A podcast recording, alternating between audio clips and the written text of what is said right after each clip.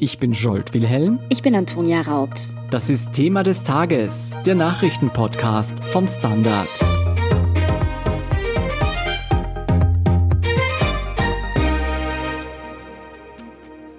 Joe Biden wird heute Mittwoch in Washington als 46. Präsident der Vereinigten Staaten angelobt.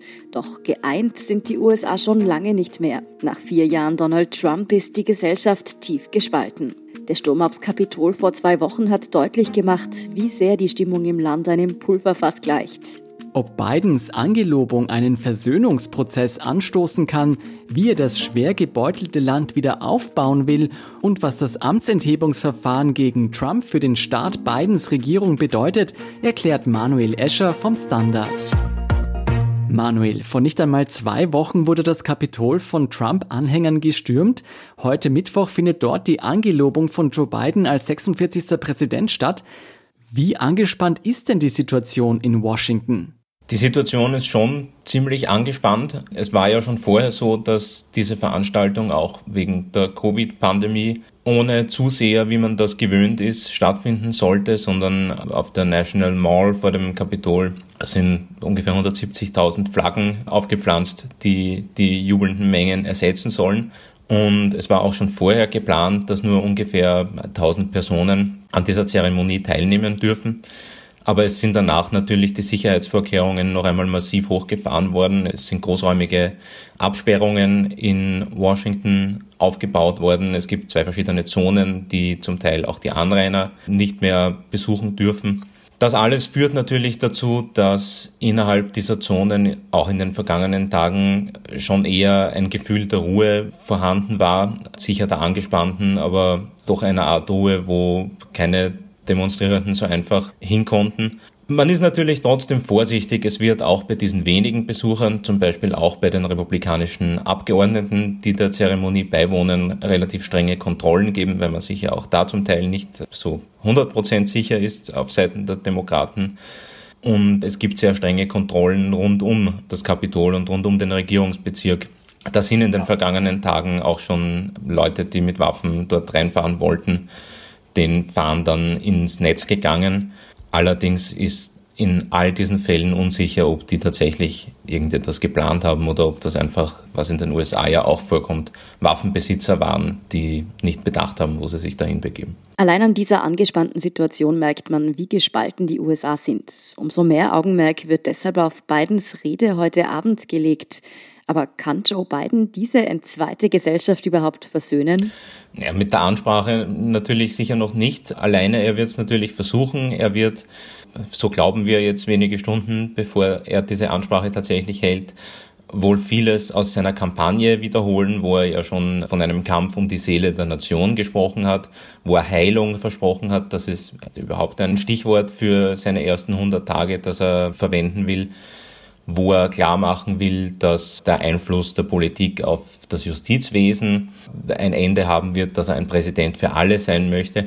Er wird natürlich auch stark über die Probleme mit Corona sprechen, sicher in einem anderen Ton, als Donald Trump das gemacht hat, auch über die Wirtschaft. Aber all das wird natürlich diejenigen, und das sind immer noch rund 30 bis 35 Prozent der Bevölkerung, die an Wahlfälschung glauben, nicht so einfach beruhigen oder besänftigen oder mit ihm zusammenführen. Ich glaube, der erste Versuch der beiden Regierungen muss es wohl sein, zumindest die Teile der Gesellschaft, die ihn jetzt derzeit unterstützen, zusammenzuhalten. Und das ist schwierig genug, denn das sind ja vom linken Rand der Demokraten bis zu moderaten Republikanern Gruppen, die auch eigentlich so einfach nicht zusammenpassen. Ja, noch viel wichtiger als seine erste Rede werden seine ersten Amtshandlungen sein. Jetzt ist Joe Biden mit dem Slogan Build Back Better zur Wahl angetreten. Wenn wir diese Metapher weiterspinnen und die USA als riesige Baustelle betrachten, wie kann Joe Biden dieses Land reparieren? Ja, es wird nicht ganz so schnell gehen. Es sind zwei Dinge, auf denen das Hauptaugenmerk liegt und liegen muss. Gleichzeitig die Pandemiebekämpfung. Da ist ja gerade in den letzten Monaten der Trump-Regierung einiges sehr aus dem Ruder gelaufen. Einfach deswegen, weil Winter ist und weil sich die Pandemie in vielen Ländern ja leider weiterentwickelt, aber schon auch deswegen, weil die US-Regierung sehr wenig Fokus darauf gelegt hat und die wirtschaftlichen Folgen der Pandemie. Was die Krankheitsbekämpfung an sich betrifft, hat sich Biden für die ersten 100 Tage das ehrgeizige Ziel vorgenommen, 100 Millionen Menschen zu impfen in den USA. Also nicht er, sondern impfen zu lassen. Das ist, sagen Experten, wahrscheinlich schwierig, aber es ist denkmöglich, dass das funktioniert. Und er hat ein Wirtschafts Programm vorgeschlagen mit einem Umfang von 1,9 Billionen US-Dollar, wo es um relativ viele Aspekte gehen soll, um eine bessere wirtschaftliche Ausstattung des medizinischen Bereichs, aber auch um ökonomische und soziale Fragen. Es soll dort eine Verpflichtung geben für Unternehmen ab einer bestimmten Größe, ihren Mitarbeitern, die sich vor Corona fürchten, zwei Wochen bezahlten Urlaub zu ermöglichen. Es soll der Mindestlohn angehoben werden. Es sollen die Hilfen fortgeschrieben werden und großzügiger gestaltet werden. Das ist wohl schon ein ziemlich großer Brocken, um die USA besser wieder zusammenzubauen. Was steht denn noch auf seinem Programm? Was hat er sich noch für die ersten 100 Tage vorgenommen? Also für die ersten 100 Tage ist das Programm ziemlich lang. Für den ersten Tag ist es auch gar nicht so kurz. Er hat sich insgesamt äh, 17 Verordnungen vorgenommen. Dazu gehören symbolische Dinge, dennoch natürlich wichtige, aber vor allem auch symbolische, wie der Wiedereinstieg in das Pariser Klimaabkommen oder das Rückgängigmachen des Muslim Ban, ein Stopp für die Keystone Pipeline zum Beispiel ist auch dabei, eine Maskenpflicht für die ersten 100 Tage seiner Amtszeit. Und dann eben gibt's ein ziemlich ehrgeiziges Programm für den Kongress. Man weiß ja, die Zeiten werden für die Demokraten sicher nicht ganz so positiv bleiben, wie sie es derzeit sind. Viele Präsidenten versuchen in ihren ersten 100 Tagen bedeutende Brocken des Programms, das sie sich vorgenommen haben, umzusetzen und Biden macht das nicht anders. Da geht es um Umweltregularien, die er durchsetzen will. Es soll ein sehr großes Infrastrukturprojekt geben, so dass durch den Kongress läuft. Die demokratische Basis ist natürlich zu Recht sehr erpicht darauf, dass Dinge im Bereich der Strafrechts- und Polizeireform passieren nach den Black Lives Matter Protesten aus dem Sommer. Und die Demokraten haben sich auch vorgenommen, beim Wahlrecht und bei der Durchsetzung des Wahlrechts für alle Amerikanerinnen und Amerikaner Schritte zu setzen, die Blockadeaktionen der Republikaner, wie sie in vielen Bundesstaaten stattfinden, erschweren sollen. Und natürlich in der Außenpolitik will Biden die USA wieder anders positionieren, weg vom America First des Donald Trump, zumindest in der Rhetorik. Und äh, Washington soll wieder mehr als Partner wahrgenommen werden im internationalen Bereich. Was ist denn mit dem Green New Deal, der vom linken Flügel der Demokraten vorgeschlagen wurde? Ja, der Green New Deal. Biden hat ja im Wahlkampf sich eher distanziert, zumindest von diesem Schlagwort, weil er Angst hatte, dass ihn das Stimmen bei moderaten Wählerinnen und Wählern kostet, vor allem in Bundesstaaten wie Pennsylvania, wo der Kohleabbau wichtig ist. Vieles davon ist trotzdem in seinem Programm gestanden. Einiges davon möchte er schon auch umsetzen jetzt in den ersten 100 Tagen, aber ein Green New Deal auf die Art, wie er von progressiven Demokratinnen und Demokraten seit zwei, drei Jahren gefordert wird in dieser Form, der wird wohl schon noch auf sich warten lassen. Manuel, seine ersten Wochen als Präsident werden auch im Zeichen des Impeachment-Verfahrens gegen Donald Trump stehen. Was kommt hier denn auf die beiden Regierungen zu und wie sehr wird es die Arbeit des neuen Präsidenten behindern? Ja, das hat schon das Potenzial, gerade die wichtigen ersten 100 Tage von Joe Biden etwas zu behindern. Man muss sich ja vorstellen, der Senat ist ja das Gremium, das eigentlich auch zum Beispiel Ministerinnen bestätigen muss, das natürlich auch in letzter Konsequenz die Gesetzesvorhaben, die die Biden-Regierung durchsetzen will, bestätigen muss. Und der wäre mit einem Impeachment-Verfahren schon auch ausgelastet, zumindest solange das eben dauert. Man möchte das wahrscheinlich relativ schnell machen, aber es würde wohl schon eineinhalb, zwei Wochen in Anspruch nehmen. Deswegen geht man auch davon aus, dass Biden selbst nicht besonders darauf erpicht ist, dass das jetzt allzu schnell geht. Die Demokraten im Kongress haben versprochen, dass sie die Articles of Impeachment innerhalb dieser Woche noch an den Senat übermitteln wollen, der dann auch handeln müsste. Bisher ist das nicht geschehen. Man wird wohl abwarten müssen, ob das innerhalb der nächsten Tage dann noch passiert und wie der Senat dann darauf reagiert und wie der neue Mehrheitsführer Chuck Schumer, der das wohl sein wird, ab dem Mittwochnachmittag, wenn die beiden neuen demokratischen Senatoren aus Georgia vereinigt werden, wie der das dann gestaltet, was die Zeitaufteilung im Senat betrifft. Biden wird höchstwahrscheinlich in den meisten Bereichen genau eine gegenteilige Richtung als sein Vorgänger einschlagen. Aber gibt es auch Agenten, in denen er den Trumpschen Weg sozusagen weitergehen will? Ich glaube, da muss man unterscheiden, was seinen Willen und sein politisches Programm betrifft und andere Fragen, wo es einfach schwierig sein wird, Dinge rückgängig zu machen. Zum Beispiel fällt einem die Politik in Sachen China ein, zum Teil auch in Sachen Nordkorea, wo die Biden-Regierung vielleicht gar nicht so traurig ist, dass Trump noch einige Schritte gesetzt hat in den vergangenen Wochen. Da übernimmt jetzt Biden ein verstärktes Bündnis, zum Beispiel was den Schutz von Taiwan betrifft oder auch neue wirtschaftliche Einschränkungen, die die Trump-Regierung noch beschlossen hat, für die er jetzt selber nicht mehr der Buhmann ist gegenüber Peking, aber die ihm vielleicht nicht so unrecht sind und die vielleicht auch politisch schwierig wären, jetzt so einfach wieder rückgängig zu machen. Im Fall von Nordkorea ist man wahrscheinlich auch froh, dass die Lage entspannter ist als vor vier Jahren. Gleichzeitig wird man vielleicht nicht ganz so blauäugig fortfahren, wie die Trump-Regierung das gemacht hat. Da bleibt es abzuwarten, was die Biden-Regierung jetzt so macht.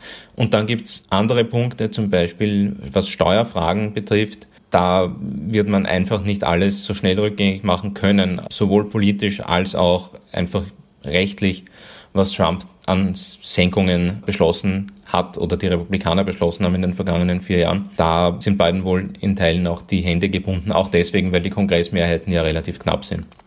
Du hast es vorher schon angeschnitten. Was denkst du denn, wie wird Biden versuchen, das Ansehen und die Beziehungen der USA ins Ausland wieder zu verbessern? Besonders auf seinen Umgang mit dem Iran warten ja viele gespannt.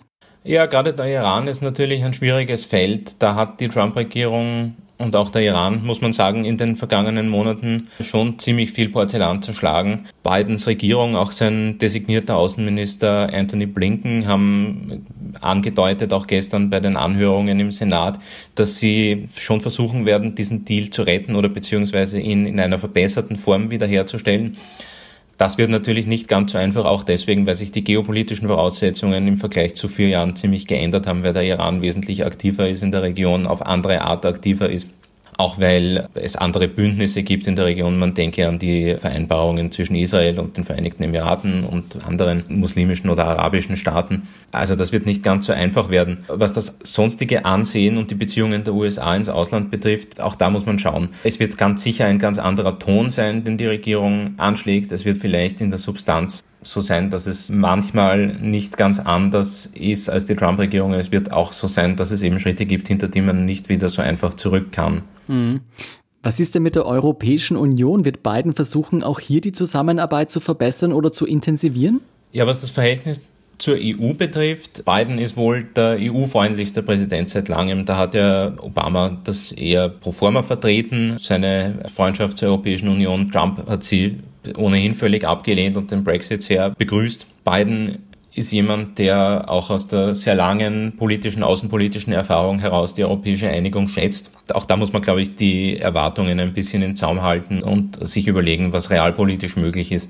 Für die USA ist es nun mal so, dass die EU zwar ein strategischer wirtschaftlicher Partner sind, aber natürlich auch ein großer Konkurrent und dass man jetzt nicht so einfach allzu viele Schritte setzen kann und wird, die Europa unglaublich nützlich sind. Nachdem Joe Biden als Präsident sowohl den Senat als auch das Repräsentantenhaus auf seiner Seite hat, kann er politisch weit mehr erreichen als beispielsweise Barack Obama in seiner zweiten Amtszeit. Denkst du, die USA werden nach vier Jahren Biden besser dastehen als heute? Na, es ist zumindest sehr zu hoffen, dass sie nicht noch schlechter dastehen. Es gibt ja relativ viele Faktoren, wo ein fortgesetzter Trend auch nur über ein oder zwei Jahre schon ziemlich katastrophal wäre, wenn man sich die gesellschaftliche Spaltung ansieht, wenn man sich die Entwicklung von Corona ansieht, auch die wirtschaftlichen Folgen. Aber ich nehme an, dass relativ vieles davon, wenn man das ganz ehrlich betrachtet, halt doch einfach von der medizinischen, epidemiologischen Entwicklung abhängen wird, was das Coronavirus betrifft, auf die die US-Regierung natürlich Einfluss hat in Teilen. Andere Dinge wie die Frage, wie wirksam die Impfungen jetzt wirklich sind, ob sie wirksam bleiben, ob es Mutationen gibt, das sind Dinge, auf die die US-Regierung natürlich wenig Einfluss hat. Da kann man hoffen, dass wir in vier Jahren dann vielleicht doch etwas besser dastehen als heute. Aber es ist wohl zu früh, da Weissagungen zu treffen. Manuel, kannst du uns dann vielleicht noch kurz sagen, wie wir uns heute Mittwoch über die Angelobung von Joe Biden in Washington up to date halten können? Ja, wir werden am Nachmittag unseren Live-Ticker beginnen Wir werden die Angelobung verfolgen. Wir werden dann uns auch ansehen, wie die Reaktionen aussehen, auch in der Hoffnung, dass die Lage in Washington und in anderen Hauptstädten in den USA ruhig bleibt. Und dann wird der Senat auch noch beraten über einige der Personen, die von Joe Biden als Ministerinnen und Minister nominiert sind. Auch dazu wird es wahrscheinlich im Laufe des Abends noch neue Informationen geben, die wir verfolgen und die wir live berichten werden. Danke Manuel Escher schon einmal für diesen Überblick und auch danke dir und deinen Kolleginnen und Kollegen, die uns heute im Standard Live-Ticker weiter auf dem Laufenden halten werden. Sehr gern. Wir sind gleich zurück.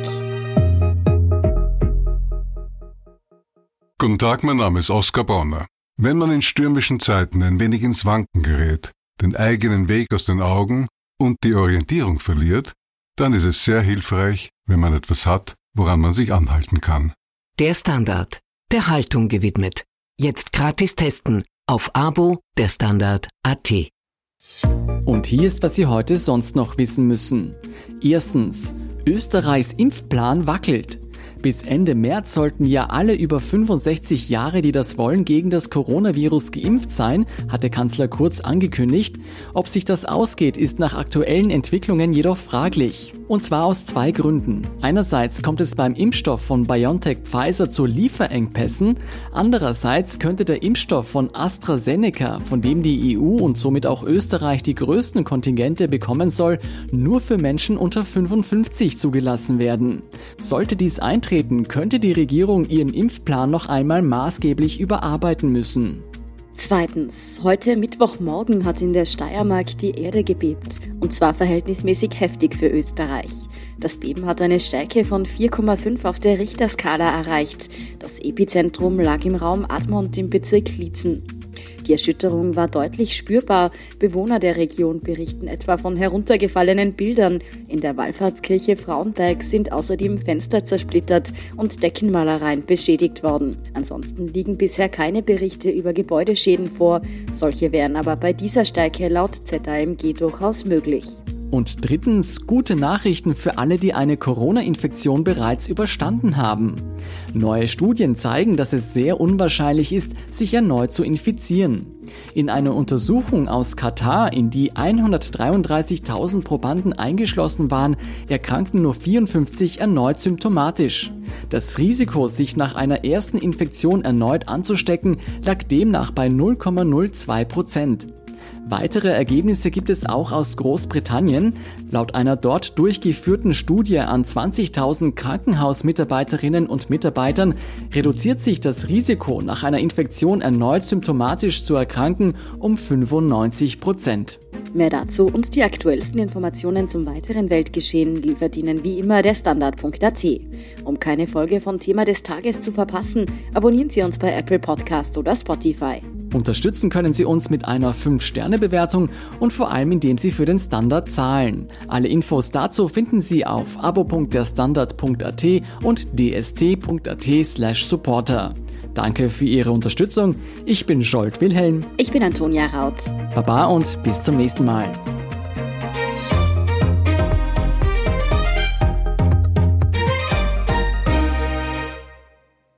Guten Tag, mein Name ist Oskar Bonner. Wenn man in stürmischen Zeiten ein wenig ins Wanken gerät, den eigenen Weg aus den Augen und die Orientierung verliert, dann ist es sehr hilfreich, wenn man etwas hat, woran man sich anhalten kann.